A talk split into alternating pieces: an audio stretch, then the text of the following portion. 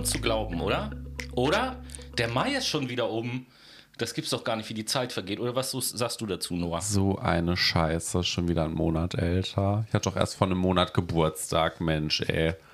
Ja, schlimm, ne? Also die Zeit vergeht wie nichts Gutes. Herzlich willkommen, liebe Leute, zu unserer Fakt My Mai-Sendung, dem, Way. jetzt wollte ich gerade äh, mir irgend so was Blödes ausdenken, dem dynamischen Monatsrückblick von Fakt My Brain, was schon bescheuert. Äh, ja, macht jetzt nicht so viel Sinn. Nein, wir steigen diesmal mit was ganz anderem ein. Als allererstes natürlich die frohe Kunde, dass wir der erfolgreichste und beliebteste Podcast in Bangladesch sind. Grüße, in Bangladesch, ja. Grüße gehen raus an die ganzen Klamottenhersteller. Und natürlich an die ganz lieben Restaurantbesitzer in Bangladesch, die super tolles Essen machen. Bangladesch, äh, bangladeschische Bangladesisches. Äh, erzähl mal weiter. Mhm. Bangladesch-Essen ist lecker.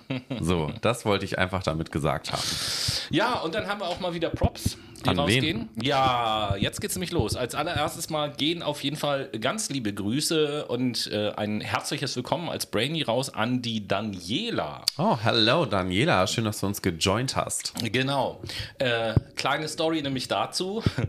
Daniela ist eine Bekannte meiner Mutter. Aha. Und äh, meine Mutter erzählte mir gerade neulich, ja, die Daniela, die hört ja ab und zu mal euren Podcast und findet das ganz interessant, Ach, das was ihr ist macht. süß. Und in dem Zuge gehen dann natürlich auch gleich wieder äh, Grüße raus an meine Mutter, die äh, unsere oder den letzten Podcast, den sie gehört hat, beim Gemüse, äh, beim Obstschnibbeln für einen Obstsalat gehört hat. Also mm. Also Grüße äh, gehen in die Küche, mal sehen, Fruchtige ob und wann Grüße. du diese Sendung hörst.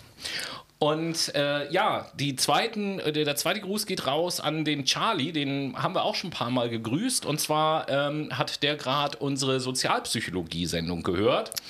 Und äh, sein Fazit ist?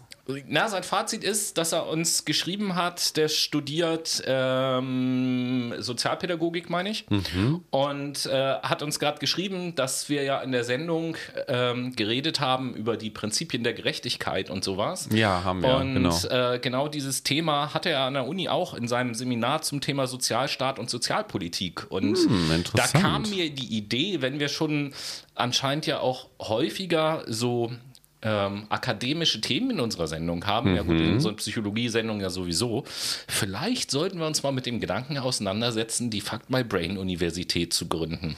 Ja, die Fact My Brain Universität zu Hamburg in dem Fall. Ja, wo auch immer. Privatuniversität. Das pro Monat kostet dann der Mitgliedsbeitrag 490. Die, die Studiengebühr. Studiengebühr, pardon. Wir sind ja nicht hier in der freien Marktwirtschaft, mhm. so wie die CDU das uns immer regeln möchte oder die FDP. Nee, bei uns kostet es 490 Euro plus natürlich 18.000 Euro Aufnahmegebühr. Ne, man kennt das ja von genau. den Semmelweis-Universitäten für die Mediziner. Da wir müssen, wir ja auch von irgendwas leben. Wir müssen dem ja auch ein bisschen Konkurrenz so. machen. Ne? Und, ist ja auch wichtig. Äh, letzten Endes schlage ich dann vor, dass es dort nur einen Studiengang gibt. Äh, und der den, Einfachheit halber, ne? Der Einfachheit halber, selbstverständlich. Und den okay. Studiengang, den nennen wir, wie nennen wir den denn? Human Being. Human Being. Ma Master of Human Being oder so nennen wir den dann. Master of HB. Genau. Nicht mit den Zigaretten verwechseln, liebe Brainies. Also dahin gehen die Grüße raus und ansonsten würde ich ganz gerne einsteigen in die Sendung mit. Ähm, ja, warte, ich steige mal kurz ein. Ja, mach mal die Tür auf, dass wir einsteigen können. Okay. Würde ich gerne einsteigen in die Sendung mit einem Ausschnitt einer, wie soll ich das sagen, einer ganz, ganz wichtigen und ja, bedeutungsvollen Rede. Ich bin immer noch bei Ausschnitt hängen geblieben. Ja, was bist du denn, weil, weil du immer allen Leuten den Ausschnitt guckst? Genau, also. richtig. Nein, also bei einer wichtigen und bedeutsamen Rede, ähm, aus der ich euch an, einfach ganz gern mal einen Ausschnitt vorlesen wollen würde, äh, den wir uns, ja, alle so ein bisschen zu Herzen nehmen könnten und der uns doch so ein bisschen auch zeigt, was auf dieser Welt so wirklich los ist und äh, was so die wahre Natur des Menschen eigentlich auch ist. Mhm. Und da wir uns ja öfters mit solchen Themen beschäftigen, dachte ich, das ist generell ganz spannend. Ähm, halt eine Rede, die auch im Mai äh, gehalten wurde. Ich sage dann nach diesem Ausschnitt, ähm, von wo die Rede stammt. Ich lege einfach mal los. Ne? Leg mal los, ja. Klar. Wir alle kommen von verschiedenen Planeten, Galaxien und sogar Universen und gehen auf der Erde durch Erfahrungen. Wir sind jedoch immer noch auf spiritueller Ebene mit unserer Seelenfamilie und unserem Heimatplaneten verbunden, damit wir unseren Weg nach Hause finden, nachdem wir unsere Erfahrungen auf der Erde beendet haben. Durch den Impfstoff wird die Person von ihren Seelenmitgliedern und auch vom Heimatplaneten getrennt. So, das soll Zitat Ende. Zitat Xavier Ende. Naidu, Äh, nee, Telegram Naidu, ich weiß tatsächlich nicht, wie der, wie der 2021. Typ heißt, aber es ist eine Rede, die auf einer Querdenken-Demo in Ingolstadt gehalten Ja, also wurde. ich finde das ja ganz logisch, was der da repräsentiert, ne? Wenn man natürlich. sich ähm, den Impfstoff, also ich meine, ich habe mir jetzt ja auch den Impfstoff in die Arme schießen lassen ja, seitdem und bist du auch nicht jetzt, mehr. jetzt bin ich nicht Hast mehr du schon verbunden. den Test gemacht? Nee, welchen? Hast du das nicht mitbekommen im Nee. Internet, was da die Wa- was Verschwörungstheorie? Du musst dir jetzt einen Magnet an den Arm halten und wenn der kleben bleibt, dann Haben hast wir du einen dann, Magneten dann hier? hast du einen Mikrochip im Arm. Oh ja, das wäre cool. Und hat das schon irgendwie geklappt? Gibt es da Videobeweise Ja, gibt es natürlich ganz viele. Ja, mit Uhu Patafix wahrscheinlich Beispiel, rangeklebt, also ne? die, die Leute, die Verarschungsvideos gedreht haben, die haben dann immer so eine Uhu-Tube in der Hand und sagen, seht ihr hier also, und so. Aber auf, auf Telegram total beliebt als Beweis nach der Impfung sich einen Magnet daran halten und wenn der hält, dann sind da Mikrochips auf einmal drin. Ja, also ich wusste auch gar nicht, dass Mikrochips mit so kleinen Prozessoren funktionieren und dann halt auch noch, also woraus ziehen ihre Energie, aber das ist, glaube ich, ein Thema für einen Ingenieurspodcast. Ja, Damit weiß- möchten wir uns nicht beschäftigen. Ich weiß auch nicht. Ähm, Ich fühle mich auf jeden Fall schon ganz gespannt. fremdgesteuert. Du, du, du hast ja deine erste Impfung schon hinter dir, ne? Genau, richtig. So, ähm, hat man dir da auch gesagt, abgesehen von dem zweiten Impftermin, in welchen Intervallen du äh, wieder zum Arzt gehen musst, damit die Batterien von den Mikrochips getauscht werden? Ja, haben die tatsächlich schon. Also ich habe den nächsten Termin für in zwei Wochen bekommen. Dann muss die Batterie nochmal aufgeladen werden, vor, zwei Wochen vor der zweiten Impfung natürlich. Ach so, ach so. Ne? Damit natürlich dann auch ja, der zweite Chip in mich implantiert werden kann, diesmal nicht im linken, sondern im rechten Arm, weil anfangs war das ja, ich bin ja Rechtshänder, deswegen in den linken Arm und jetzt andersrum. Das muss ja beidseitig andocken, um dann halt ja künstliche Dendriten zu bilden, die dann in mein zentrales Nervensystem Zugriff einschließen. auf beide Gehirnhälften Ja, haben, ne? genau, richtig, richtig. Gut erkannt. Also so effizient ist die Technologie schon von heute, dass wir uns mit Mikrochips ja äh, fremdsteuern lassen können per äh, BioNTech-Impfung. Finde ich klasse. Finde ich super, weil dann muss ich auch irgendwann ja keine Steuern mehr zahlen. Dann, ne, weil ich bin dann ja ein Roboter, also mit kein Mensch mehr, also auch kein Bürger. Hat doch nur Vorteile. Denn, äh, ne, nicht nur die Vorteile, denn gilt ja für dich das Strafgesetzbuch wahrscheinlich auch gar das, nicht. ja. Siehst du mal. Zum Beispiel. Siehst du mal. Nun gut, aber wenden wir uns ernsthafteren Themen zu, die. Ähm, Dann wirst du nicht im- zum Querdenker, sondern zum Querschläger, ne? Ja.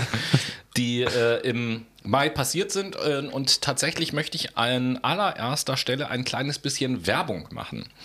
Und zwar ähm, für eine Initiative, der wir vor geraumer Zeit schon eine ganze Sendung gewidmet haben, nämlich der Initiative Abstimmung 21.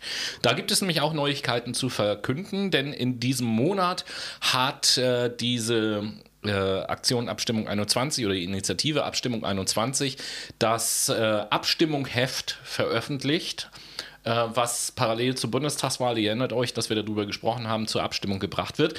Ist im Internet einzusehen. Es gibt vier Themen, über die dort äh, abgestimmt werden wird. Welche sind's? Danke, dass du fragst. Ähm, das erste Thema ist das Thema Widerspruchsregelung bei Organspende. Aha. Das zweite Thema ist das Thema keine Profite mit Krankenhäusern. Da geht es cool. äh, darum, ein gemeinwohlorientiertes Finanzierungssystem äh, einzuführen. Das finde ich gut. Finde ich auch. Das dritte ist Volksabstimmung auf Bundesebene und das vierte ist Klimawende 1,5 Grad, was eine Neuausrichtung der Klimapolitik halt fordert. Ja, da bin ich tatsächlich ein bisschen kritischer aufgestellt. Wir sind ja momentan schon bei 1,3 Grad. Und äh, da frage ich mich halt mit 1,5 kommen wir lange nicht mehr hin. Wir Naja, müssen uns mit den ja- unter 2 Grad vielleicht mal zufrieden geben, ne? Also die Erde dreht sich ja weiter. Aber ist egal, Ja, das ist nur so ein Einschub Ja, gewesen. ja, ja, ne? nee, alles gut, aber äh, ich muss mich da selber gedanklich mal irgendwie auf den Stand bringen. Und weil du gerade sagtest, unter zwei ist ja die äh, Paris-Forderung, meine ich, ne? Ja, also eigentlich war ja von Anfang an 1,5 Grad irgendwie angedacht, dann war unter 2 angedacht. Jetzt ist halt so, ja, wir versuchen das alle, aber nach aktuellen Berechnungen kommen wir jetzt irgendwie auf 3,7 Grad. Also Ja, es muss sich in, Ja. in kurzer Zeit radikal was verändern. die größte äh, also es hat sich jetzt auch eine der größten Eisschollen gebildet, weil die von irgendwie vom Nordpol, von einer riesigen Eisinsel, sage ich mal, abgebrochen ist, ne, weil es halt so warm dort ist. Also Klimazustände, die sind krass. Ja. ja. Wir merken es ja auch jetzt schon, es ist gerade kein Sommer. Noch no? nicht, nee. Wir haben also im Mai haben wir richtig schönes Aprilwetter gehabt quasi. Ja, wie war das denn vor zehn Jahren? Also da war im Mai halt schon strahlender Sonnenschein, wärmere Temperaturen. Im April war dann halt ganz normal immer so der April, April, er macht, was er will, ne? Ist jetzt halt nicht mehr so, ist jetzt im Mai. Die Jahreszeiten verschieben sich. Ja, ich meine, das kann nächstes Jahr auch schon wieder ganz anders aussehen. Äh, Schauen wir aber mal. es gibt, wird ja wieder so Experten geben, sollte es dieses Jahr zum Beispiel ein einen kühlen Sommer geben, was ja vielleicht sein kann, wir wissen es ja alle nicht, dann sehe ich schon die ersten Leute wieder, ja, von wegen Erderwärmung. Sieht man doch, der Sommer ist doch kalt, Erderwärmung gibt es doch überhaupt gar nicht. Hey, Leute haben das noch nicht so ganz verstanden, was nee, das bedeutet. Weißt, ne? gibt, ja, ne? natürlich. Also ich meine, irgendeine Rechtfertigung braucht man ja, um seine Verhaltensweisen weiter fortführen zu können und sich nicht verändern zu müssen. Ne? Ja, klar, auf jeden Fall. Aber, aber wir können in der, in der Politik aber, nicht mit Verboten arbeiten, ne? aber das ist ein anderes Thema. Abstimmung 21, wie gesagt, geht gerne auch mal äh, ins Internet oder aufs Social Media. Abstimmung 21 ist auch auf Instagram vertreten. Äh, wenn ihr es als Suchbegriff bei Google eingibt, findet ihr auch die Homepage. Und da könnt ihr euch eben halt schlau machen und könnt euch auch anmelden und Wahlunterlagen sichern und so weiter äh, und so richtig. fort. Äh, haben wir natürlich schon längst getan. Macht das bitte gerne auch. Unterstützenswerte Initiative. Gerne mal supporten, vor allen Dingen auf Instagram. Die sind dann noch relativ klein und das ja. ist was ist ein echt gutes Gemeinwohlprojekt. Dementsprechend kann man das gerne mal unterstützen, statt dem Influencer, der schon 1,3 Millionen Abonnenten hat, seinen Follow zu geben. Ne? Manche Dinge im Leben oh, sind das einfach. Das habe ich jetzt gar nicht so auf der Themenliste, aber in. Äh, Oh. Hab, ja, du schlägst ich, die Hände schon halb wieder über dem Kopf zusammen. Es ist so schlimm. Ja, ich habe ich hab, äh, jetzt gerade die Tage auf YouTube äh, habe ich so ein Video gesehen. Wir haben doch auch letztes Jahr, als wir über äh, hier wie, wie ist das Stars unter Palmen oder was, wo die da die Promis unter Palmen. Promis unter Palmen, genau. Ja, ja. So, da hatten wir doch auch mal einen Teil einer Sendung ah, jetzt gemacht. redest du nicht über Sebastian Jotta und so. dass er aufgeflogen ist durch Marvin, der dann dieses Influencer-Projekt ja, genau. gemacht hat. Und der hat ja kleine Info für euch Brainies vorab. Vielleicht äh, Marvin ist ein nee, YouTuber. Marvin meine ich tatsächlich Ach nicht so. an der Stelle. Aber das, äh, du, du meinst hier mit der mit, mit Hydro Hype. Mit Hydro Hype. Das habe ich auch gesehen. So, das geil. Auch also nice. vielleicht ein ganz kurzer Abriss für euch, liebe Brainies. es gibt einen YouTuber, der heißt Marvin, der deckt immer gerne so ein bisschen, ja, äh, Missstände auf in der, in, ja nicht in der Influencer-Welt, sondern generell in der Gesellschaft so. Und er hat sich jetzt das Projekt vorgenommen, dass er doch mal ein eigenes Produkt entwirft. Hydrohype ist eine Gesichtsmaske bzw. Gesichtscreme, alias Gleitgel und hat das an Influencer geschickt. Die sollen das bitte bewerben, hat sich also als eine Multimedia-Agentur ausgegeben, die ein Produkt vertreibt und hat dann natürlich dafür Geld bezahlt. Einige Influencer sind dann darauf angesprungen und haben natürlich auch dann ihre Geschichten erzählt, wie ich habe das schon zwei Monate getestet. gefiltert. Genau, da waren dann auch so tolle Zutaten drin, wie Pipi Kaka Seed Oil und Urangestein gefiltertes äh, Wasser. Irgendwas Wasser, ja. Irgendwie so, ne? Ja, ja, also alles, was Uran gesteigert ist, würde ich mir jetzt nicht ins Gesicht schmieren. Aber er hat Missstände Pipi Kaka Seed Oil auch nicht, nee. er hat auf jeden Fall tolle Missstände ähm, aufgedeckt und darunter auch Sebastian Jottas Missstand. So, und da gibt es noch einen anderen, nämlich den ehemaligen Cutter von Rezo. TJ. TJ. Tim genau. Jacken. Und der hat nämlich zu Sebastian Jotta. Das habe ich gestern gesehen, so ja. Alter, ich bin ja fast vom Glauben abgefallen. Ne? Nicht, nicht jetzt TJ, dass ich den besonders cool finde oder so, aber wenn das halt alles stimmt, wovon ich erstmal ausgehe, weil der ja auch alles mit Quellen belegt hat, ist was, was was ist dieser Jota für ein. Ich, ich habe ja damals schon gesagt, was das für ein Spacken Frauen, ist, ne? Also ich bin dafür, dass Frauen sich in alle drei Löcher ficken lassen müssen, genauso wie in den Arsch, ne? Weil ich bin ja ein Mann. Gott, also ich weiß nicht, was denn ja, genau, für eine narzisstische Persönlichkeitsstörung er, er besitzt, wenn, aber die ist sehr außergewöhnlich. Wenn die Frau beim Sex nicht kommt, dann ist das ja deren Schuld und nicht meine. Es interessiert mich doch nicht. Also halt witzig, dass er auch so indirekt zugegeben hat, dass er nach 20 Sekunden kommt. Ne? Ja, stimmt. Das ist schon witzig. Eins muss man ihm lassen, einen kleinen Schwengel hat er bestimmt. Aber um, um einen kleinen Abriss von der Persönlichkeit von Sebastian Jotta zu geben, ähm, er spricht Menschen nicht direkt an, er spricht seine ja, Assistentin an und seine Assistentin spricht dann die Menschen für ihn an. Ja, beziehungsweise er hat ja eine Assistentin, die für ihn seine anderen Mitarbeiter, also Da gab es halt so eine Szene, wo drei Leute zusammen im Auto sitzen, Sebastian Jotta und zwei seine Mitarbeiterinnen, und er sagt dann zu der einen Mitarbeiterin, sag doch bitte der anderen, die möchte bitte das und das aufschreiben. Weil er halt mit Mandy, bis auf seine so, Assistenten nimm mir mit jetzt seinen Stift und Mitarbeitern nicht Zettel und persönlich schreib redet. das mal auf, hat der Sebastian gesagt. Ja, unfassbar. Der Typ ist einfach nur maßgeblich gestört und hat, glaube ich, ganz viele Minderwertigkeitskomplexe, die er kompensieren muss, aber dazu vielleicht mal wann anders. Ja, genau. Das gehört, eigentlich wollte ich das in dieser Sendung gar nicht, aber das ist irgendwie. Ist ein interessantes ist. Thema, Jetzt ist sind ein kurz- sehenswertes Video von Jetzt sind TJ. wir kurz abgeschwoffen, sozusagen. Ja, aber schwobbeln hier jetzt nicht rum, ne? Äh, apropos Missstände aufdecken. Äh, ja. Du hast auch einen Missstand aufgedeckt. Ja, ich habe einen Missstand aufgedeckt. Dann lass mal hören. Ein Missstand. Jetzt muss ich wieder an das Wort Missgeburt denken. Upsala, Entschuldigung. ähm, Naja, vielleicht sind das ja auch, nee, nee, das wäre jetzt zu hart, aber ich wollte gerade sagen, vielleicht sind das ja auch Missgeburten, die sich das ausgedacht haben. Ich weiß. Maybe. Ich möchte mit euch darüber sprechen, wie Psychotherapie jetzt schwer gemacht wird. Ach ja. Da war ja was in, in den sozialen Medien in den letzten Tagen. Ähm, ja, und wir alle wissen, dass die psychischen Erkrankungen in Zeiten der Digitalisierung und vor allen Dingen auch in Zeiten von Corona ja exorbitant angestiegen sind und auch Ja. weiterhin steigen. Das werden wir ja die nächsten zwei, drei Jahre erst erfahren, wie viel äh, Leid das verursacht hat. Aber das, was sich gerade abzeichnet, ist schon relativ groß und durch die Digitalisierung wurde das Ganze ja auch schon entfacht vor Corona. Aber statt Menschen den Zugang zu einer Therapie zu vereinfachen, kommt jetzt das Bundesgesundheitsministerium auf die glorreiche Idee, die äußere Hürde, also den Zugang zu einer Psychotherapie, erschweren zu wollen. Und das Ganze soll durch ein Raster geschehen, wo kein vernünftig denkender Mensch durchsteigt. Und ich habe gedacht, Rastertherapie hat irgendwas mit Kiffen oder so zu tun. Ja, dachte ich auch, Und Rastafari und, so. ne? Aber ist nicht der Fall. Denn mit der Weiterentwicklung des Gesetzes zur Gesundheitsversorgung, auch kurz GVWG genannt, soll das Gesetz um eine Regelung ergänzt werden, wodurch die Möglichkeit zur Psychotherapie für PatientInnen noch bürokratischer als wie bisher gestaltet wird.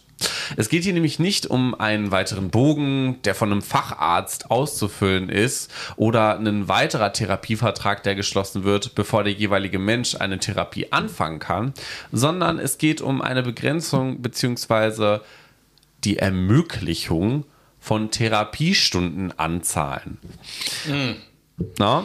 Also quasi, das ist ja quasi so eine, so eine Angleichung an das restliche Gesundheitssystem, dass bei einer Diagnose schon steht, aha, so viel äh, so ein Kontingent steht dem bekommst Patienten du. zu und dann Aber ist es vorbei. wir greifen dem Ganzen mal nicht vor, denn dafür soll der zuständige Bundesausschuss erstmal prüfen, inwieweit die Versorgung von psychisch kranken Menschen nach dem Bedarf gerecht und Schweregrad orientiert, so wie du es gerade angesprochen hast, sichergestellt werden kann. Und anstatt Entschuldigung, dass ich da jetzt zwischendurch lache, aber es kann ja jetzt schon keine. äh, Also jeder, der irgendwie mal mit psychischen Problemen zu tun hat, weiß ja, wie lange man jetzt schon auf einen Therapieplatz wartet. Ja, nämlich ewig, außer du bist super flexibel und dann kriegst du halt relativ schnell ein. Ne? Aber das hat halt auch mindestens noch Wartezeiten von drei Monaten. Ja, und das ist also drei Monate ist ja schon, wie du selber auch sagst, ist jetzt schon schnell.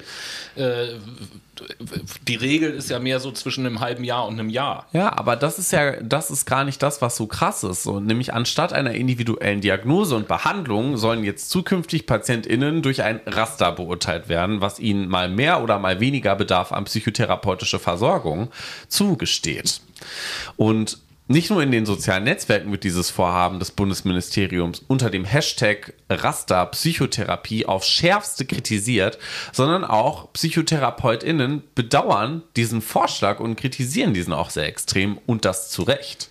Nicht nur aus dem Grund, dass jetzt TherapeutInnen die Kompetenz abgesprochen wird, Therapielänge und Diagnoseverfahren selber zu planen und beurteilen zu können, sondern auch, weil jedes Patientenleiden nun mal individuell ist und nicht generalisiert mal ebenso abge abgetan und geplant werden kann, wie das zu therapieren ist.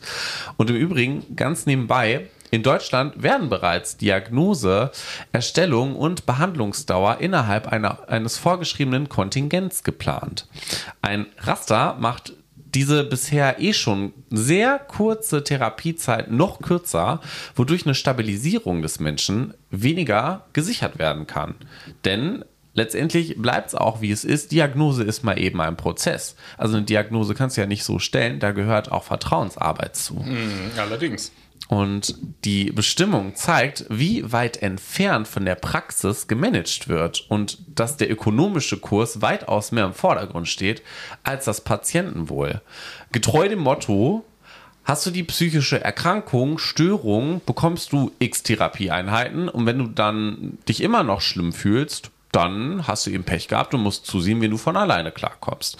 Na, nur, und das ist ja das Problem, ist, bei jeder Art von Störung und Krankheit wird es nicht besser, wenn man nichts tut, sondern es verschlimmert sich exponentiell.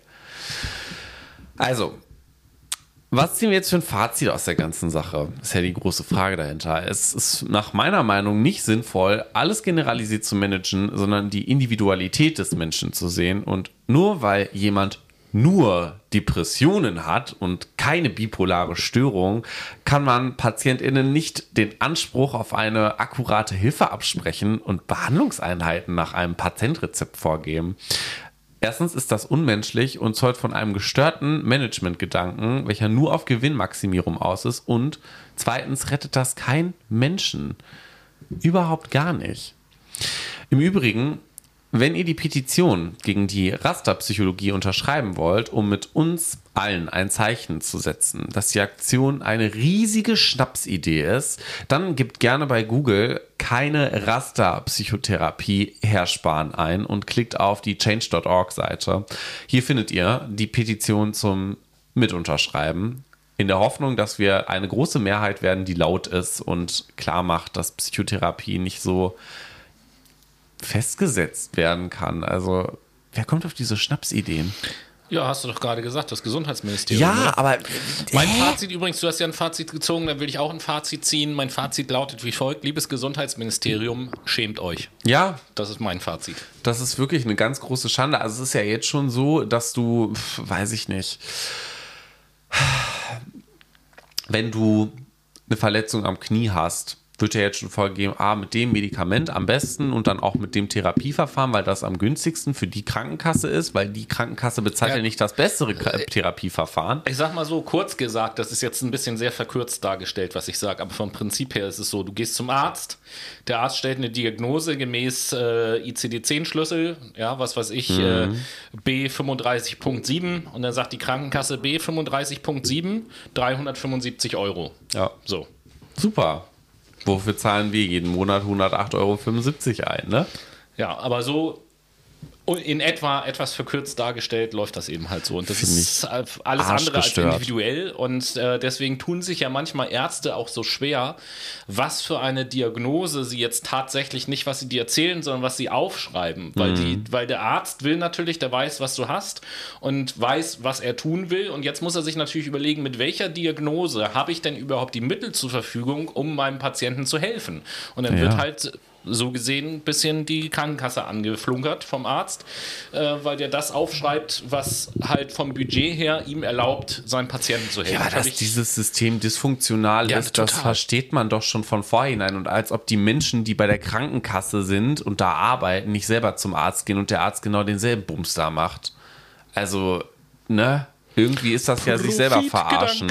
Das ist Profitgeilheit. Das ist richtig schlimm. Deswegen sage ich ja auch, das ist ein gestörter Managementgedanke. Wie kann man sowas verfolgen? Also, keine Ahnung. weiß ich nicht, jetzt auch noch weiter mit der Gesundheit der Menschen irgendwie Geld machen wollen. Naja, So ist das. was hast du mitgebracht? Was habe ich noch mitgebracht? Ja, es gibt, wie soll ich das sagen? Es gibt Neuigkeiten von einem, von einem alten Freund unserer Sendung, möchte ich sagen, von dem Luca. Über den haben wir ja auch schon mal vor Monaten oder vor einem halben Jahr oder keine Ahnung berichtet. Den Luca schenkt ein, yo. mit, mit Nachnamen Schenko, mit Vornamen Luca, hat mir ja damals gesagt. Und äh, wenn ich diesen Namen sage, wisst ihr wahrscheinlich alle schon, worum es geht. Ähm, kurz zusammengefasst, es gab einen ganz, ganz normalen, innereuropäischen Linienflug von Griechenland nach Litauen oder genauer gesagt von Athen in Griechenland nach Vilnius in Litauen, von Hauptstadt zu Hauptstadt. Und kurz bevor das Flugzeug die belarussische Grenze nach ähm, Litauen erreicht hat, wurde dieses Flugzeug von der belarussischen Luftwaffe abgefangen und unter dem Vorwand, es gäbe eine Bombendrohung und es sei eine Bombe an Bord, wurde das Flugzeug umgelenkt nach Minsk, weil gesagt wurde, das muss jetzt schleunigst an den nächstgelegenen Flughafen. Dabei war Minsk zu dem Zeitpunkt viel weiter weg als Vilnius, aber okay. Mhm. Ähm, umgeleitet und als sie dann gelandet sind, sind im Flugzeug mehrere Personen aufgestanden und haben einen äh, Blogger und YouTuber, glaube ich, ist er gewesen, äh, namens äh, Protasevich, ähm, ja, verhaftet. Das waren drei Leute vom Geheimdienst, belarussischen Geheimdienst und man vermutet es zumindest einer vom russischen Geheimdienst. Und äh, die haben den eben halt, ja, festgenommen und quasi verschleppt. Zunächst mal wusste auch keiner, wo der ist. Mittlerweile ist ja auch schon so ein Video aufgetaucht, äh, wo man ihn sieht, äh, wie er stark geschminkt, damit die ganzen blauen Flecke im Gesicht nicht zu sehen sind vor der Kamera so eine Meldung verließ, dass er hier super behandelt wird und demnächst ein Geständnis ablegen wird, dass er halt irgendwie zur, was weiß ich, hier zum Aufstand aufgerufen hat oder sonst irgendetwas. Und äh, Fakt ist, wenn er dieses Geständnis ablegt, dann wird er umgebracht, weil darauf steht die Todesstrafe äh, äh dort. Und ähm, ja, das ist halt so eine Sache, die die EU jetzt natürlich auch in Aufruhr äh, gebracht hat, weil das einfach ja innerhalb der EU, zwei EU-Staaten, wo ein Flugzeug geflogen ist, auf mhm. einmal kommt da so ein abgefuckter Diktator und sagt, jo, ich entführe jetzt mal das Flugzeug quasi. Das ist halt schon ist krass, was alles im Osten abgeht, ne? Ja, also, also ich will Russland, Türkei, Weißrussland. Ja, ich, ich will das mal so ein bisschen als Warnung sagen, auch, auch hier in Deutschland. Das sind Dinge, die passieren, wenn wir es mit totalitären Staaten zu tun haben. Und wenn wir es zulassen, auch in Europa, dass die Staaten immer totalitärer werden und Leute mit totalitären Gedanken irgendwie Machthaber werden in irgendeinem Land, dann sind genau das die Verhältnisse, zu denen das führt. Ja. Und das sieht man überall auf der Welt in, in solchen Staaten. Also das ist jetzt äh, nicht, kein, kein belarussisches äh, Problem oder irgendwie sowas, jetzt nur auf den bezogen. Du hast ja eben gerade noch so ein paar mhm. andere Beispiele gesagt. Ich kann nach Russland gucken, ich kann in die Türkei gucken, ich kann nach, äh, wo was, ach so ja, das haben wir zwar eigentlich gar nicht als Meldung. In Syrien gab es jetzt doch auch gerade Wahlen. 95 Prozent haben Assad wiedergewählt, so, ja, lächerlich. Mhm. Mit Sicherheit nicht, wann das demokratische Wahlen so. Safe das war das gefaked? Ja? ja, auf jeden Fall. Also da, da braucht man ja nur in solche Länder zu gucken dann sieht man ja, was, was los ist. Und ich finde, das sollte uns allen eine Warnung sein, ähm, dass wir in, in keinem in keinem Fall in irgendeine so ja, rechte, totalitäre äh, Gedankenwelt irgendwie abrutschen dürfen und mhm. sagen müssen, dass äh, sagen irgendwie, das ist die Lösung für, für irgendwelche Probleme. Aber zur AfD kommen wir ja später in der Sendung. Ja, genau, da kommen wir ja später nochmal im Rahmen unserer Sendung äh, zu. Ich äh, bin auf jeden Fall dafür, dass wir jetzt mal ein bisschen Unterbrechung machen, dass wir ich neue nicht. Energie schöpfen können. Nein? Nee, weil zum Thema Energie habe ich noch eine kurze Sache, äh, bevor wir dann in die Playlist gehen. Wunderbare Überleitung. Dann ja, mach doch ne? gerne noch einmal die Überleitung Überleitung zur Energie. Ja, denn es gab wieder äh, im Mai auch ein, ein hoffentlich wegweisendes Gerichtsurteil in Den Haag tatsächlich. Oh. Sieben Umweltschutzverbände Verbände haben nämlich Shell verklagt. Oh, geil. Äh, wegen CO2-Emissionen und so weiter und so fort und haben tatsächlich Recht bekommen. Das Gericht hat geurteilt, äh, dass Shell für CO2-Emissionen verantwortlich ist und bis 2030 im Vergleich zu 2019 45 Prozent an CO2-Emissionen einsparen muss. Und das gilt nicht nur für Shell, sondern auch für die Zulieferer von Shell und für die Endabnehmer. Abnehmer äh, von Shell. Und äh, das ist das erste Mal, dass ein Gericht äh, so ein Urteil gegen einen einzelnen Konzern gefällt hat. Mhm. Wir erinnern uns, dass es ja einmal gegen die Politik schon so ein Gerichtsurteil vom Verfassungsgericht gab. Ganz genau, ja. initiiert von Fridays for Future, ja, beziehungsweise auch von Scientists for Future. Und äh, jetzt ist halt der Unterschied, jetzt ist das ein Unternehmen und das wird so ein bisschen auch als äh, Präzedenzurteil sozusagen angesehen und die Vermutung liegt bei vielen Leuten jetzt nahe, dass in naher Zukunft es noch mehr Klagen auch gegen andere äh, Konzerne geben wird, mhm. die sich dann natürlich immer auf dieses Urteil auch berufen können. Äh, von dem her kann ich das auch nur Ist auch begrüßen. sinnvoll, es ist schön, dass so ein Schritt getan wird in die richtige Richtung, weil Klimaschutz, Ja. wie gesagt, war, wie kann das sein, dass Klimaschutz eingeklagt werden muss bei größeren Konzernen? Aber na, das ist ja so oder so der Fall, dass 70 Prozent der globalen Emissionen von 100 der, von den 100 größten Unternehmen imitiert werden und dementsprechend haben wir da ein riesig großes Problem. Wenn man da nur mit der Justiz rankommt, der dann bitte, dann muss es halt so sein. Da spreche ich einfach mal mit den Worten unserer Bundeskanzlerin oder mit einem Ausspruch, den sie immer gerne äh, nimmt in einem anderen Kontext, in dem ich sage, Klimaschutz ist alternativlos. Das, Das ist ist- wahr. ist Und einfach mit so. diesen Worten gehen wir in die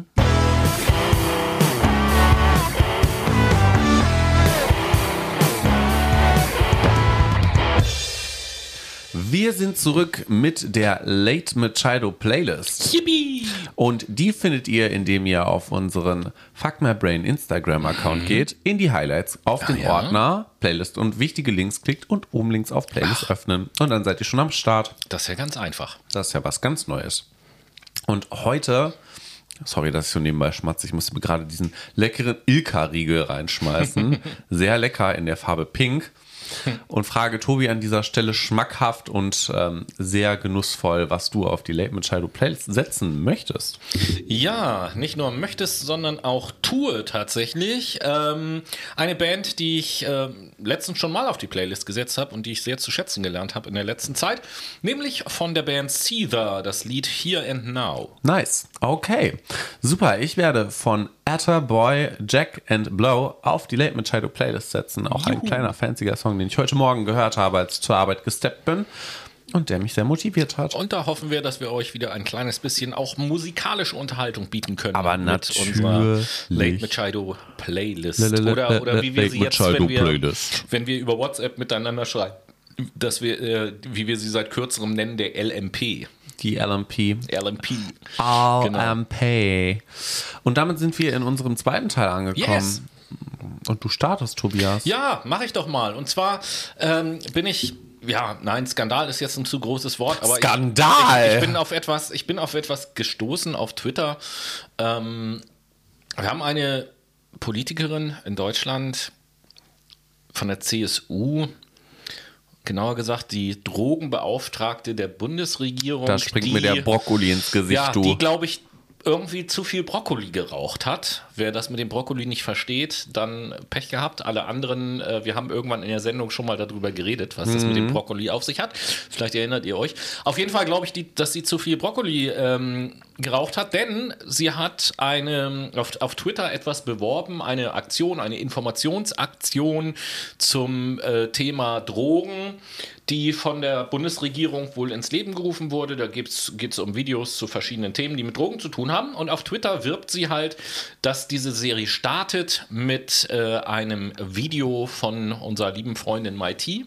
Ja, Und- scheiße nur, dass äh, Mighty davon nicht Bescheid wusste Genau. und dann über Twitter erfahren musste, dass sie Teil einer Kollaboration des, ähm, ja, der Bundesdrogenbeauftragte ist. Wie nennt man denn das Ministerium, in, die, in der Nee, sie sie ist sitzt? Drogenbeauftragte der Bundesregierung, ist Okay, gut, aber da muss ja irgendwie ein Ministerium zugrunde liegen, Gesundheitsministerium oder so. Der, Bundes, Drogenbeauftragte der Bundesregierung klingt für mich wie so ein professioneller Dealer. Irgendwie. Ja, ne? Die muss für die vi- Regierung die ey, Drogen vielleicht, anschaffen. vielleicht dealt die ja auch safe irgendwie mit Ja, Kokain normal. oder mal, so, ne? Die Wahrheit, ist, die Wahrheit ist doch folgende.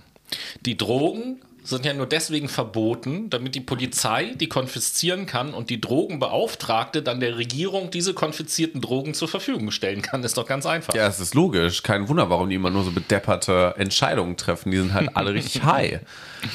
Das nur so als kurze Meldung, wo ich gesagt habe, okay, die gute Frau macht so ein bisschen den Eindruck auf mich, als sei sie so ein, neben der Ahnungslosigkeit, aber als sei sie ein bisschen überfordert einfach mit ihrem Job. Das glaube ich definitiv für dich mit. Aber momentan herrscht ja auch eine gewisse Überforderung im Staat Israel, beziehungsweise zwischen Israel und den arabischen Nachbarländern. Ihr habt es sicherlich mitbekommen, der Nahostkonflikt wird nämlich weiter angeheizt.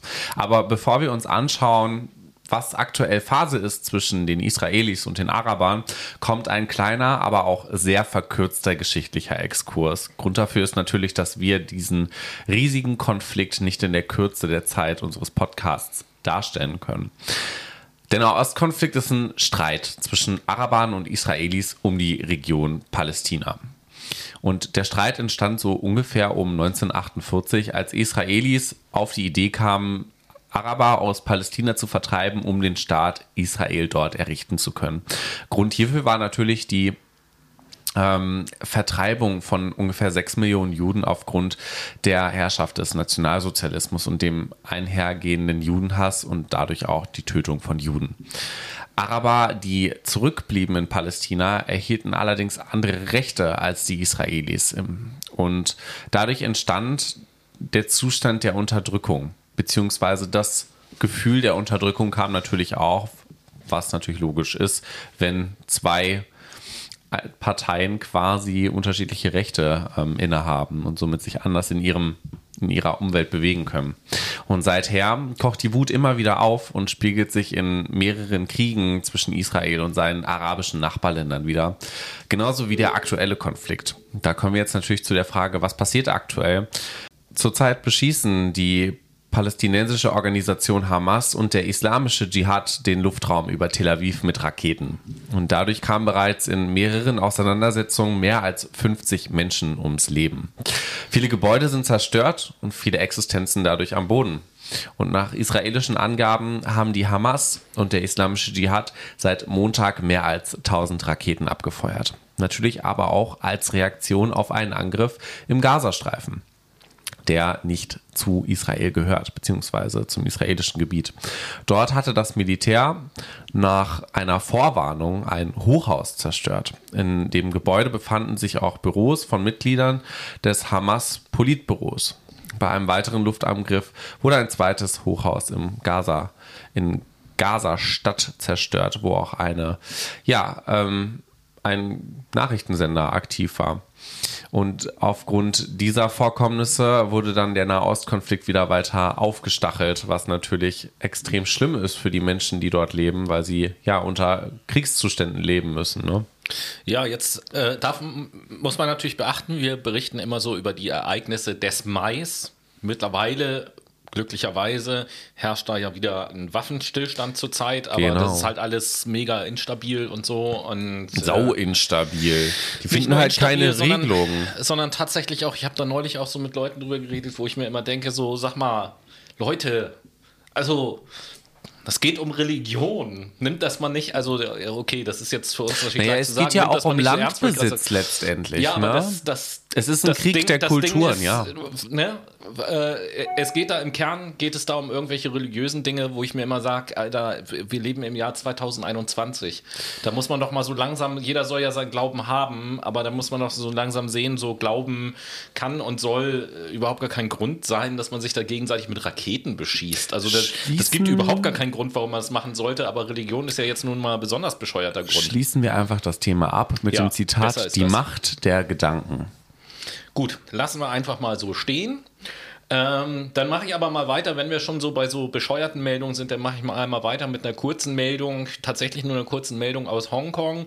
Wir haben da äh, vor, oder wie ist das im öffentlich-rechtlichen Fernsehen immer, wir berichteten in unserer Ausgabe vom bla bla bla, keine Ahnung in welcher, aber wir haben schon mal gesprochen über Hongkong, dass es da eine Wahlrechtsreform geben soll, genau. die von China vorangetrieben wird. Die ist jetzt im Mai umgesetzt worden und die Regelung sieht vor, dass von den 90 Abgeordneten im Parlament von Hongkong jetzt nur noch 20 frei gewählte sind und die anderen 70, um es verkürzt auszudrücken, werden quasi von China bestimmt. Ungeil weil das bedeutet, Mega die ungeil. Demokratie bzw. das demokratische Verhalten ist da so gut wie futsch. Alles ja. ist wieder fremdgesteuert ja. und wir kehren wieder zurück zu diktatorischen Zuständen.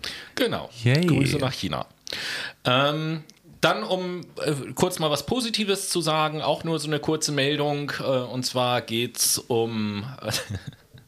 Mir fällt immer wieder ein, es geht um A-Cap. Es geht um A-Cap. Lol. Also um Frau Baerbock auf jeden Fall, die äh, jetzt sich positioniert hat und gesagt hat, dass sie dafür ist, dass Fliegen auf jeden Fall teurer sein sollte als Bahnfahren und sich auch dafür einsetzt, dass es keine Kurzstreckenflüge mehr gibt. Verbotspolitik. Ja, ja, ich, ich, ich finde es immer so toll, wie alle Leute aufschreiben, nee, hier, Kurzstreckenflüge verboten, wo sind wir denn? Wenn ich, wir haben gerade in der letzten Monatsrückblicksendung, glaube ich, auch gesagt, Frankreich hat uns das sogar schon vorgemacht. Jetzt haben wir äh, werden wir nachher noch hören. Aus Spanien haben wir auch noch eine Nachricht, die in eine ähnliche mhm. Richtung geht. So, also ähm, wir brauchen nicht so tun, als sei das jetzt was völlig Außergewöhnliches und, und total komisches und ja, so weiter letztendlich. Und, so und Leute, Entschuldigung, jetzt fange ich gerade wieder an, mich so ein bisschen aufzuregen. Und Leute da draußen, also vor allen Dingen die Leute, meine ich jetzt, die immer sagen, ja, der Markt regelt das schon alles, Alter, der Markt regelt gar nichts, so außer Profite. Umwelt ist dem Markt scheißegal. True, das sehe ich auch so. Und letztendlich muss man auch sehen, ähm, wenn man das Klima retten möchte, ist es sinnvoll, auch sich selber irgendwo Grenzen zu setzen, weil ansonsten verfließen die Grenzen und alles ist eine Sache der Routine in dem Fall. Wir Menschen sind Routine, beziehungsweise lieben Routine und in dem Sinn wenn wir das einmal durchgesetzt haben, dass Kurzstreckenflüge in Deutschland nicht mehr so gut laufen, ja, dann äh, müssen wir uns dran gewöhnen, dann werden wir auch Alternativen finden. Ja. Und Ende vielleicht kommt dann irgendwann der Hyperloop, aber ich muss auch ehrlich gestehen, der Großteil der Menschen nutzt ja diese Kurzstreckenflüge gar nicht irgendwie zum privaten Vergnügen, sondern eher im Sinne vom Business. Also schnell von A nach B irgendwie fliegen zu können, um vor Ort einen Termin wahrzunehmen. Und seien wir doch mal ehrlich, wenn wir eins durch Corona gelernt haben, dann ist es, dass die Digitalisierung uns super viel Flexibilität und Zeit einsparen kann. In dem Sinn, wenn ihr Geschäftstermine habt, die jetzt nicht unbedingt notwendig sind, mit persönlicher Anwesenheit, ja, dann macht das doch einfach über eine Zoom-Konferenz. Also, was ist jetzt das große Problem, irgendwie ein Hunderter im Monat für eine stabile 250.000er Leitung irgendwie ins Internet zu investieren oder 250 Euro für einen Kurzstreckenflug? Also, Doesn't make sense at all. Das ist vollkommen richtig. Auf jeden Fall. sehe ich ganz genauso. Das soll, also mindestens das sollten wir aus der, aus der Corona-Zeit halt irgendwie ja, haben. Und alles andere ist halt wieder so typisch, dass alle möglichen Leute jetzt aufschreien. Ich will jetzt nicht sagen, ich erinnere mich, das wäre übertrieben, aber in den 70er Jahren irgendwann, ich weiß, vielleicht war es sogar 77, ich weiß nicht genau, aber auf jeden Fall irgendwann in den 70er Jahren wurde in Autos die Gurtpflicht eingeführt. Das gab es halt vorher nicht. Fanden auch alle ganz scheiße, ne? Ein Aufschrei. Boah, ich werde in meiner Freiheit beschnitten und so weiter und so fort. So gibt es ja gar nicht. Da wurden damals ein Renner war, da, es wurden weiße T-Shirts verkauft, wo so und so wie so ein Gurt ein schwarzer Streifen drauf waren, damit man sich die anziehen konnte und von außen die Polizei nicht sofort sehen konnte, dass man nicht angeschnallt ist, weil da so ein Gurt aufgedruckt war auf das ja, T-Shirt. Und heutzutage will sich jeder unbedingt unbedingt Sicherheitsgurt äh, ummachen, wenn er im Auto sitzt, weil er sich unsicher fühlt, dass ein aktiv fahrender Autofahrer ihm irgendwie reinfahren könnte. Ja, ich meine, äh, Gurtpflicht ist für uns heute völlig normal und jeder ja. sieht ein, dass das sinnvoll ist, das zu tun so. Und äh, das, das wird mit den Kurzstreckenflügen, die meisten Leute sehen ja jetzt schon, also die meisten vernünftigen Leute sehen ja jetzt schon ein, dass das sinnvoll ist. Und dass es auch sinnvoll ist, das zu verbieten, weil die Airlines von alleine das nicht machen und Nein, offensichtlich die Kunden von alleine auch nicht sagen, nö, ich nehme das jetzt einfach nicht ja, mehr. Ja, aber mal im Ernst, also ich meine, wer vermisst denn zurzeit gerade Kurzstreckenflüge? Ja, ich, ich habe die nicht nur zur Zeit vermisse ich die nicht, ich habe die noch nie. Äh, ja, ich rede ja jetzt nicht von dir, das war ja. jetzt eine pauschal rhetorische ja, Frage. Stimmt. Und die Antwort darauf ist quasi keiner. Also vor allen Dingen nicht die Mehrheit. Das ist eine Minderheit. Eben. Und für eine Minderheit eine Technologie beziehungsweise eine Option offen zu lassen, die un exorbitant dämlich ist und allen schadet auf der Welt, weil sie CO2 in die Luft bläst. Aber ja, so, meine Meinung dazu. Damit wir jetzt euch auch noch ein bisschen Musik in die Ohren blasen. Hast du nicht noch eine? Nee.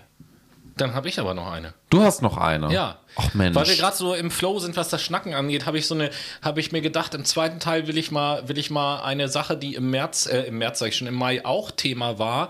Äh, da geht es gar nicht so drum, ums ähm, fachliche Rüberbringen von irgendwelchen Tatsachen, wie der Stand da ist, sondern einfach nur mal, da wollte ich mal so deine Meinung erfragen. Ach, so, das wollte ja, ich sagen. Ja, dann, dann noch keine Playlist. Siehste. Meine Meinung. Es geht hm, nämlich, meine Meinung. Es geht nämlich um, um, folgende Frage. Wurde im Mai ja immer wieder heiß diskutiert. Das Thema Patentaussetzung für Impfstoffe. Wie denkst du denn darüber? Ja, finde ich sinnvoll, aber finde ich auch nur sinnvoll, wenn dann auch Subventionierungen für die Umsetzung oder besser gesagt für die Produktion dieser Impfstoffe mitgeliefert werden an dritte Weltländer. Mhm. Weil nicht jedes dritte Weltland mal eben so ein paar Produktionsstätten irgendwie aus dem Boden stampft, wie China ein Krankenhaus in sechs Tagen. Naja, also, okay, dritte Weltländer finde ich nochmal ein ganz spezielles Thema, aber äh, ich glaube, in erster Linie geht es ja vor allen Dingen auch darum, dass es ja aktuell in den ersten Weltländern Produktionsstätten gibt, die halt anderen Firmen gehören, die theoretisch Impfstoffe herstellen oder die auch Impfstoffe herstellen, aber eben halt nicht diesen. Und so ja die Möglichkeit gegeben wäre, mehr Produktionsstätten zu nutzen, um Impfstoff einfach herzustellen. Ist natürlich sinnvoll, ist dann wieder so eine marktwirtschaftliche Geschichte, ne, die dahinter steht. Der Markt Mal regelt wieder. halt doch nicht alles. Ähm, und in dem Sinn, ja, natürlich ist das sinnvoll. Was wir halt verstehen müssen, ist, dass es uns in den nördlichen oder besser gesagt in den westlichen Ländern, wenn man dann mal global schaut, es geht uns sehr gut. Na, also wir sind nicht so extrem von dieser Krise betroffen, dass wir jetzt Sauerstoffnot hätten. Natürlich sind wir betroffen, ja, aber Hashtag hätte man, Indien. hätte man eine Skala von 1 bis 5, sind wir auf einer 2,5, wenn es hochkommt. So, und es gibt weitaus, es gibt Länder, denen es weitaus beschissener geht. Allerdings. Und die auch miserable gesundheitssystemische Zustände haben, die Hilfe brauchen. Und da ist sowas sehr sinnvoll. Da frage ich mich halt auch immer am Ende des Tages, wie kann es sein, dass der menschliche Gedanke so verdrängt wurde vom ökonomischen Gewinnmaximierungsgedanken? Das ist doch Tja. krank. Ja, das ist ja, das ist ja irgendwie so ein Thema, was uns in verschiedenen Sendungen immer Und, wieder begegnet. und ne? dann gehen wir alle am Sonntag in die Kirche und plädieren für Nächstenliebe. Was eine Blasphemie. Ja, scheinheilig. Wieso? Du brauchst doch, du brauchst doch, ich sag mal so, als, als, als Wirtschaftsboss, um das jetzt mal so vereinfacht darzustellen, brauchst doch nur sonntags in die Kirche zu gehen und 10 Euro in den Klingelbeutel schmeißen, dann bist du von all deinen Sünden Ist das befreit. auch so eine Art Coping? Ich glaube schon. Ja, für manche Leute bestimmt. Hm. Und letzten Endes ist, ist auch das ja ein System gewesen, was es schon seit Jahrhunderten gibt. Ablasshandel, damit wurde äh, mal richtig Kohle verdient. Und ähm, ja, siehst manche Leute mal. sehen das vielleicht jetzt noch Ich so. finde das hart gestört. Naja. Das, das, das ist doch mal ein schönes Schlusswort für den zweiten Teil. Ich Ja, finde das hart gestört. Ich Und mit diesen aufbauenden gestört. Worten gehen wir in die.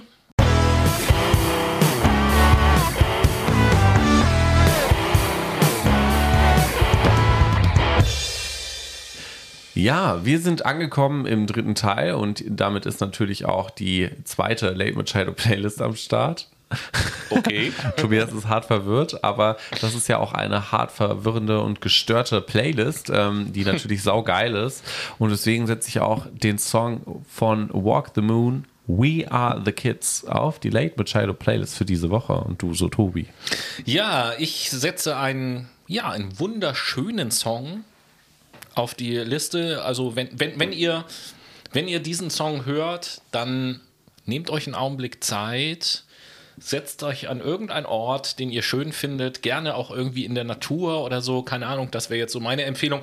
Aber auf jeden Fall mit ganz lieben Grüßen an den Dennis, äh, durch den ich den Song kennengelernt habe, setze ich auf die Playlist von Manchester Orchestra das Lied I Know How to Speak. Ganz geile Band, gerne mal reinhören. Die haben auch das Lied Simple Math gemacht, was wir auch schon auf die Late Machado Playlist gesetzt haben. Das ist ja ein Lied, was uns auf ganz besondere Art und Weise verbindet. lief auch schon bei Joko und Klaas und lief auch schon im Auto äh, im Skandinavien-Trip. auf Gefühlt 500 Skandinavien-Trip. Mal während des Ja. Und das meine ich gar nicht ist negativ. aber schön. Es, ja, ist, das war es total, ist halt ein, ein. Lied, das kannst du rauf und runter hören, auch 580 Mal. Haben wir ja auch schon auf der Playlist. Ist eins der ersten Lieder, glaube ich, die wir äh, jemals auf die Playlist gesetzt haben. Ich Mhm. glaube, unter den ersten zehn Liedern dürfte es dabei sein. Aber Auf jeden Fall irgendwie äh, relativ Aber Anfang. weißt du, was ich nicht mehr hören kann? News von den AfD. Ach, schade. Ich habe da so News mitgebracht. Die AfD-Infobox. Klingelingeling, genau. Nachdem die AfD-Infobox ja in den letzten Monatsrückblickssendungen zwar vorhanden war, aber immer relativ spärlich bestückt war an Meldungen, sage ich mal, haben wir diesmal einige Meldungen mitgebracht. Ich weiß nicht, soll ich einfach mal anfangen oder willst du anfangen? Fang du gerne an. Okay, dann fange ich erstmal mit zwei vergleichsweise harmlosen Meldungen für den easy Einstieg äh, in die Thematik der Alternative fürs Denken ein. Und zwar geht es um äh, den allseits bekannten Nazi Bernd Höcke. Aha. Ähm, bei dem gab es nämlich eine Hausdurchsuchung. Ach, schön. Und, was weil gefunden? gegen ihn ermittelt wird wegen Volksverhetzung. Und der Thüringer Verfassungsschutz hat den AfD-Landesverband dort als gesichert extremistisch eingestuft. Sehr schön. Und zwar bin ich auf Twitter Mhm. auf einen Tweet gestoßen von dem Herrn Bodo Ramelow. Hat Den ja in erster Linie nichts mit der AfD zu tun, aber er hat sich zu der AfD geäußert. Was hat er denn gesagt? Zu ein paar Zitaten von ähm, ja, AfD-Politikern, zum Beispiel von Johannes Biesel. von der AfD mit dem Zitat. Das Problem an Fasching ist, dass du nicht sagen kannst, ob sie 14 oder 18 ist. Wenn du Pech hast, kommst du an die 18-Jährige. Oder Ja, sehr geschmackvoll. Dubravko Mandik. Eine Vergewaltigung findet nicht unabhängig von sexuellen Reizen statt und die seien hier gesetzt worden. Der Mensch ist nicht immer Herr seiner Triebe. Also ein AfD-Mitglied oder Politiker, ich weiß es jetzt nicht ganz genau, der äh, Vergewaltigung rechtfertigt. Quasi. Ja, ja, aber Mhm. es geht auch Sehr noch schön. weiter und zwar Gerhard Welter ähm, äußert sich auf ein, ja, äußert sich einfach generell, mir soll es ja recht sein, ich werde in meinen Rechten nicht eingeschränkt. Frauen brauchen einen Vormund. Bei ihnen und paar anderen Menschen mit Menstruationshintergrund kann ich es sogar nachvollziehen. Oder Achim Nieder, ähm, ja, der auf den Weltfrauentag reagiert mit Weltfrauentag. Gute Idee, man könnte zur Feier des Tages ja mal wieder in den Puff gehen. Und darauf antwortet Bodo Ramelow, die Texte sind unglaublich. Dazu kommt noch das Geschworbel von B. Höcke zu mehr Männlichkeit. Manneszucht in reinster Form. Da weiß doch Frau, wo ihr Platz wieder sein soll. Warum wählen Frauen überhaupt noch AfD? Also ich finde die Frage berechtigt. Ja, es geht, äh, es geht in der AfD-Infobox auch gleich weiter mit dem Thema AfD und Frauen, denn ähm, die AfD Sachsen-Anhalt hat eine Forderung formali- formuliert unter der Überschrift Kinderfreundlichkeit als Staatsziel.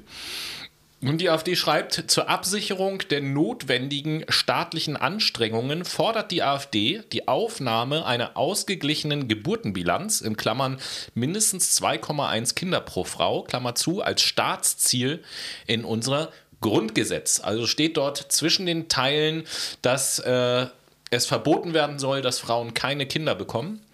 Und äh, da stellt sich dann natürlich gerne die Frage, was passiert denn mit Frauen, die keine mindestens 2,1 Kinder bekommen? Das will ich eigentlich ehrlich gesagt auch überhaupt gar nicht das wissen. möchte ich auch nicht wissen. Also dann werden Strafen verhängt oder wie, sieht das also, dann aus? Ach, das ist einfach.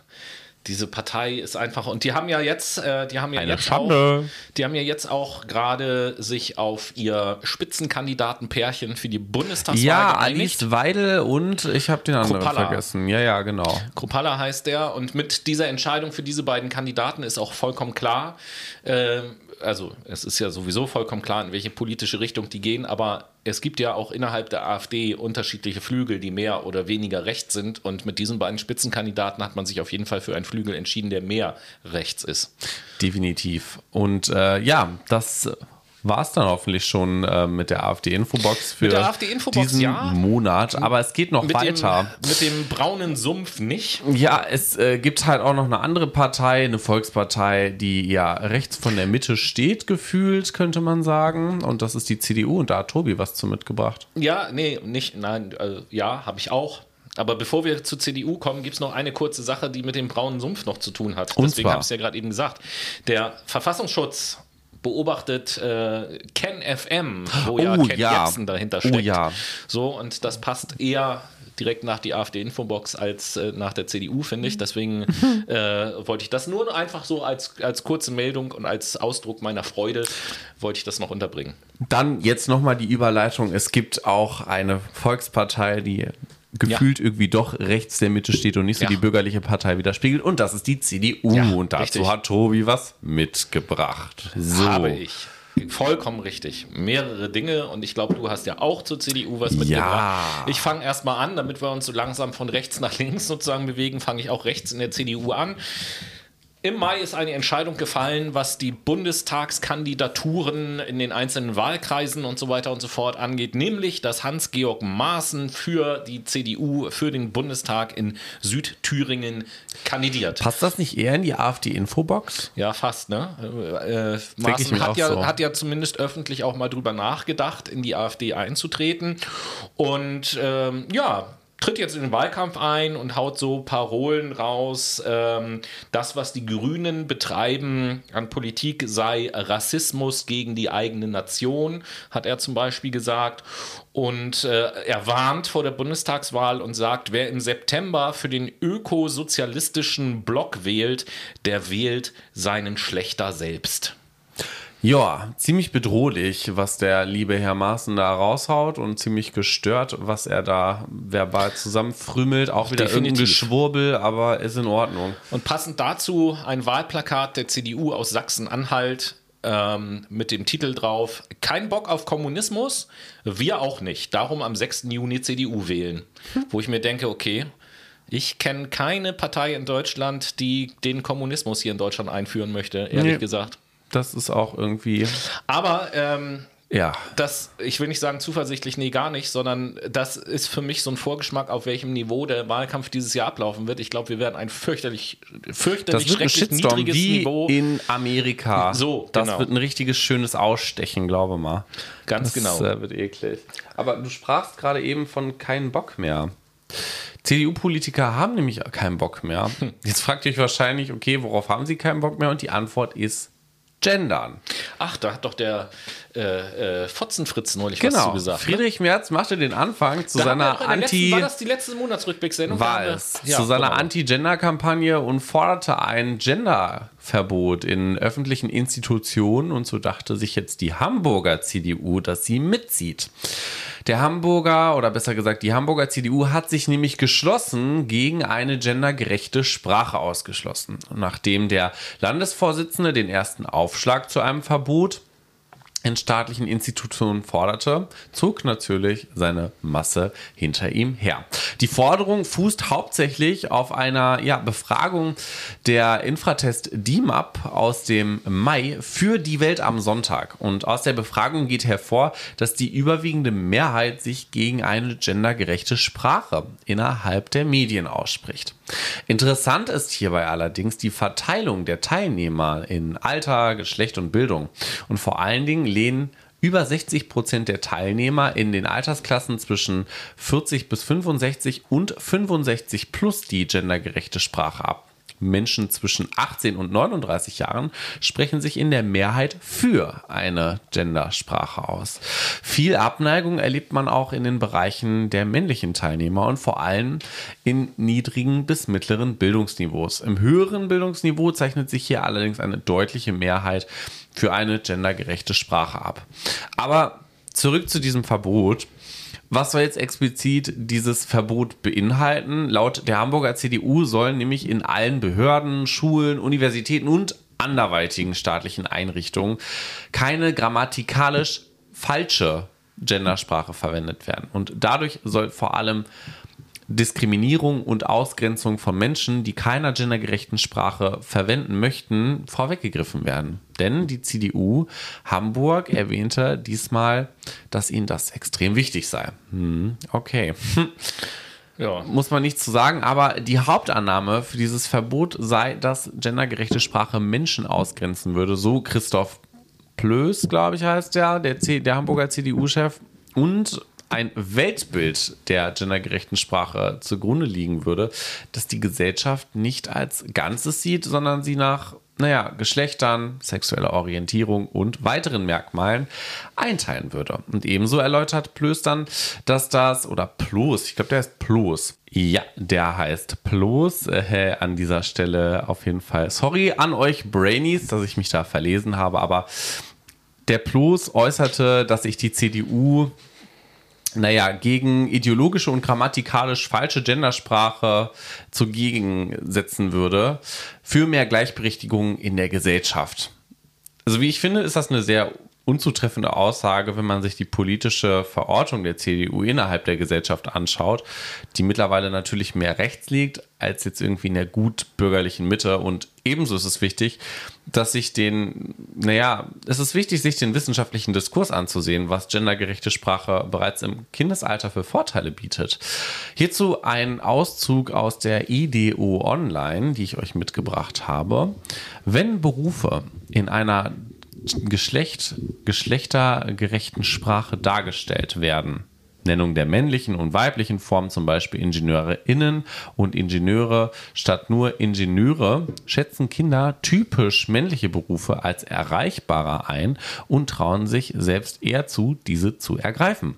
Was ja positiv ist. Richtig. Und zu diesem Ergebnis kommen PsychologInnen und Psychologen, beziehungsweise Psychologinnen und Psychologen, ich gender schon immer normalerweise, an der Freien Universität Berlin. In zwei Experimenten lassen sich, äh, lassen sie nämlich 591 Grundschüler und Grundschülerinnen Berufsbezeichnungen entweder in der geschlechtergerechten oder in männlicher Sprachform vor und ließen die Kinder die Berufe bewerten. Und das Ergebnis ist, Kinder, denen die geschlechtergerechten Berufsbezeichnungen präsentiert worden waren, trauten sich viel eher zu, einen typisch männlichen Beruf zu ergreifen, als Kinder, denen nur die männliche Pluralform genannt worden war. Was ja eine gute Sache ist. Und ähm, die typischen männlichen Berufe wurden nach der geschlechtergerechten Bezeichnung als leichter erlernbar und weniger schwierig eingeschätzt als nach der rein männlichen Bezeichnung. Und eine Erklärung könnte darin liegen, dass Kinder bereits im Grundschulalter gelernt haben, männlich besetzte Aufgaben mit höherer Schwierigkeit zu assoziieren. Also, so zeigt sich, dass es sinnvoll ist, über eine Freistellung der gendergerechten Sprache zu reden, statt nur mit Verboten zu jonglieren und die Verbotspolitik weil wieder in den Vordergrund zu stellen. Also äh, das ist, das ist ja auch irgendwie, finde ich, so eine ganz schräge äh, Entwicklung der Sozialisation in unserer Gesellschaft. Äh, was du jetzt gerade sagtest, dass Berufe, die in ihrer männlichen Form dargeschrieben stehen, als schwerer angesehen werden als Berufe, die in ihrer weiblichen Form mhm. geschrieben werden. Also oder Tätigkeiten, hast du ja mehr auch gesagt. Das würde, das würde ja bedeuten, nehme ich mal eine, äh, und ich will da jetzt niemandem zu nahe treten, nehme ich jetzt mal eine typisch weibliche, beziehungsweise ich möchte fast sagen exklusiv weibliche Aufgabe in Anführungsstrichen, mhm. die Geburt.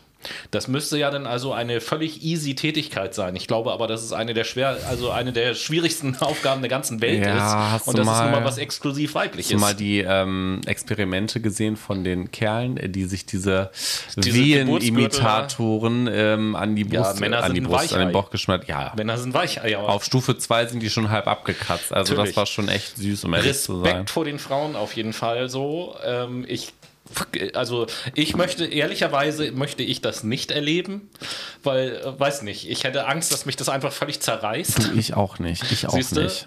So, und äh, das zeigt schon, wer hier wirklich das starke Geschlecht ist, meiner Meinung nach. Safe, aber ey, von solchen ja, es sind ja auch irgendwie Good News zu den richtigen Good News jetzt. Ja, stimmt. Die haben wir ja auch einmal in unserer Monatsrückblickssendung. Und da haben wir, da haben wir ja auch verschiedene äh, Sachen mitgebracht. Willst du anfangen? Soll ich anfangen? Ja, Großbritannien erkennt Gefühle bei Wirbeltieren gesetzlich an, denn Ach. die britische Regierung will das Land zum Vorreiter bei Tierrechten machen. In einem Gesetz soll betont werden, dass Tiere sich ihrer Gefühle und Emotionen bewusst sind und Freude und Vergnügen sowie Leid und Schmerz empfinden können. Das ist Sehr schon cool. schön. Ein guter Schritt auf jeden Fall, um die Tierrechte zu stärken. Wunderbare Sache das. Aber ich möchte da eher noch kurz was anbringen, denn Bitte. es gibt noch eine glückliche Nachricht für alle Veggies unter euch. Denn der Fleischkonsum ist letztes Jahr um 4% gesunken und äquivalent dazu der Verkauf von Fleischersatzprodukten um 37% gestiegen. Auch eine gute Nachricht. Ja. Grundsätzlich erstmal. Sehr schön.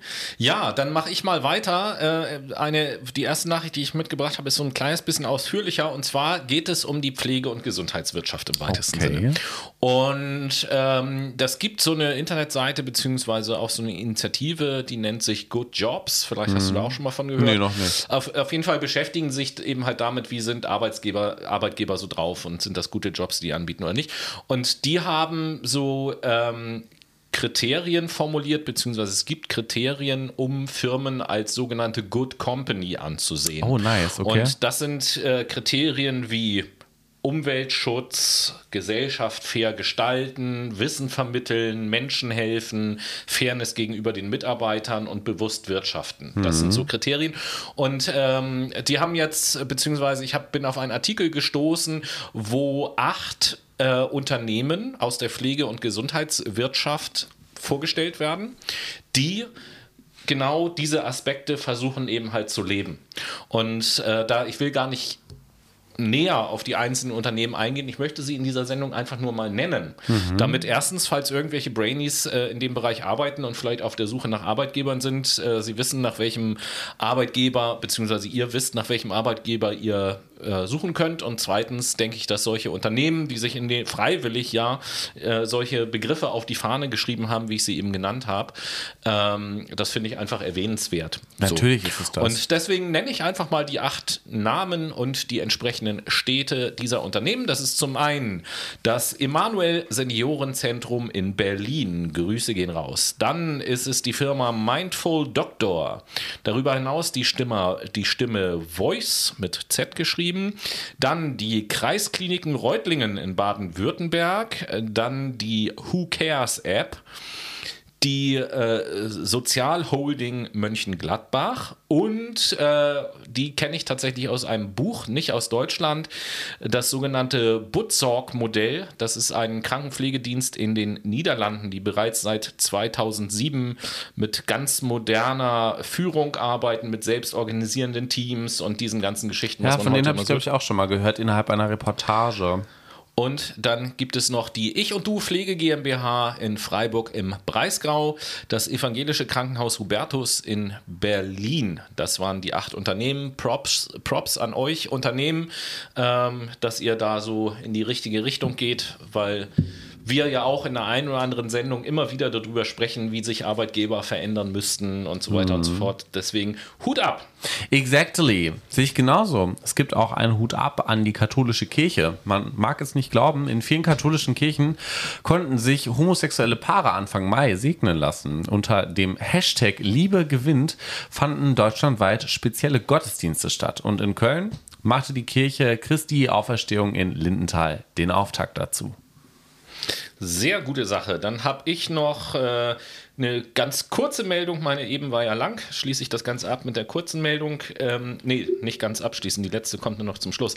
Und zwar. Ähm, Verhetzende Beleidigung soll in Deutschland zum Straftatbestand werden, was natürlich auch eine gute Sache ist, auf jeden Fall, insbesondere wenn man sich mal so anguckt, was immer schön im Internet so abgeht. Safe, sehe ich auch so. Eine kleine, ja, eine kleine Nachricht noch zum Abschluss von mir in Bezug auf das Klima. Billigfliegern wird nämlich ab sofort Konkurrenz genannt. Uh.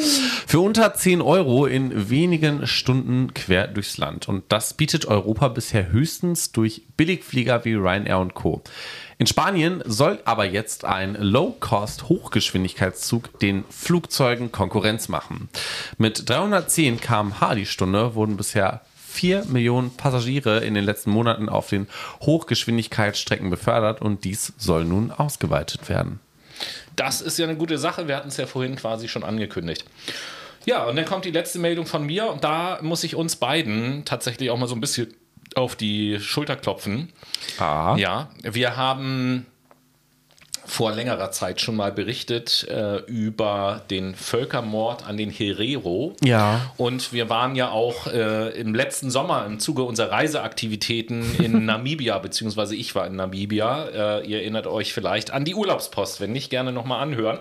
Und ähm, ja, ich glaube, die Bundesregierung hat unseren Podcast gehört und was wir dazu gesagt haben, denn die Bundesregierung beziehungsweise Deutschland hat sich mit Namibia jetzt geeinigt und erkennt offiziell den Völkermord an den äh, Herero und Nana an und ähm, hat vereinbart, dass in den nächsten 30 Jahren insgesamt 1,1 Milliarden Euro für Aufbauprojekte an Namibia bezahlt werden als Entschädigung sozusagen.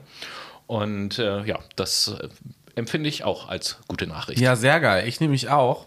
Und damit das waren die Meldungen aus dem Mai, wolltest du sagen? Ja, ne? haben es geschafft und Richtig, sind am Ende geschafft. unserer Sendung angelangt. Wir haben, wir hoffen, dass wir euch wieder informieren konnten. Und äh, ja, du sprachst ja vorhin, das will ich einmal noch ganz kurz aufgreifen, du sprachst ja vorhin von der, dem Thema Rastertherapie. Da möchte genau. ich dann anknüpfen, denn äh, die nächste Sendung in der nächsten Woche wird ja wieder eine Sendung aus unserer Psychologie-Reihe sein. Und äh, die findet tatsächlich auch, wie passend zu dem Thema klinische Psychologie, also ähm, psychische Erkrankungen und Persönlichkeitsstörungen. Wir teilen das in zwei Sendungen auf. Ähm, das ist das Thema. In der Sendung und darüber hinaus beschäftigen wir uns mit der Frage, wie viele Bäume braucht man für einen Wald. Und in diesem Sinne wünsche ich euch eine schöne Woche, ihr Lieben. Und äh, letzte Worte, wie immer, von dem wunderbaren Noah. Das wünsche ich euch aber ebenso und wir hören uns. Bis dahin. Tschüssi.